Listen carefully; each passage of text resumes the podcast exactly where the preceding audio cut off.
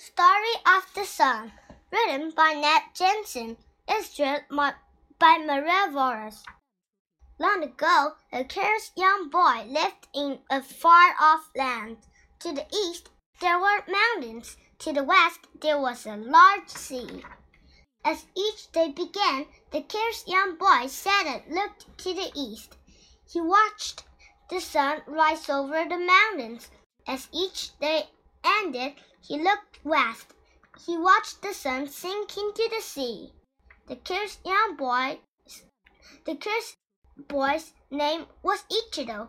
Ichiro wondered where the sun came from, and he wondered where it went each night. The harder Ichiro thought, the more confused he became. He wondered how many suns there really are. Would there ever be a time when a new sun would not rise from the east? Ichiro was smart. He knew that the sun brought light. He knew that without the sun, everything would be dark. He also knew that the sun brought warmth. He loved to feel the warm sun on his brown skin. Ichiro worried about a day when a new sun might not rise. He worried about living in a land of darkness. He worried, worried about being cold. Ichiro learned about a wise old woman. He was told she knew the answers to everything, so he decided to visit her. The wise old woman lived in a village. The village was near the mountains. It was near where the sun rose each morning. One morning, Ichiro awoke early. He climbed on his giant pet emu and rode swiftly to the east. In a few hours, he entered the village.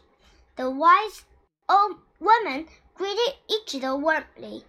She took him into her hut and she began to answer his questions about the sun. First, she explained where the sun came from. Do you see that large mountain?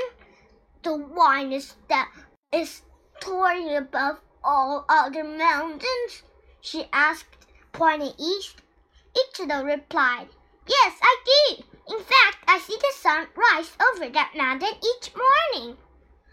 Well, said the wise old woman. There is where new suns come from.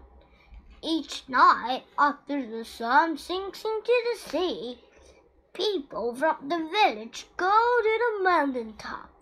They carry large pieces of wood and coal with them. They drop the wood and coal into a large opening at the top of the mountain. She said, the mountain begins to rumble. It rolls and smokes.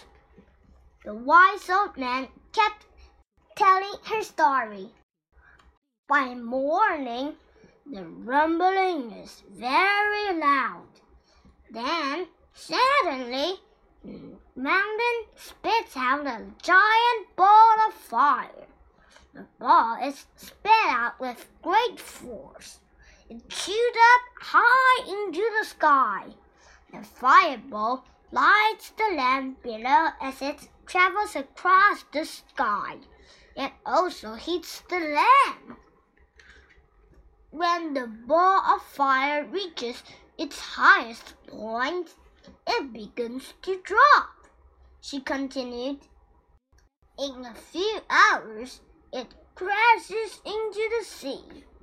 The cold water of the sea pulled out the bolt of fire. It is very important that the villagers go to the mountain each night. They must feed it wood and coal, she said. As long as we feed the mountain, it will make a new sun each morning. But if ever we fail to do so, there will be no new sun. Then the land will become dark and cold. From that day on, Ichiro worried no more. He played happily in the tree.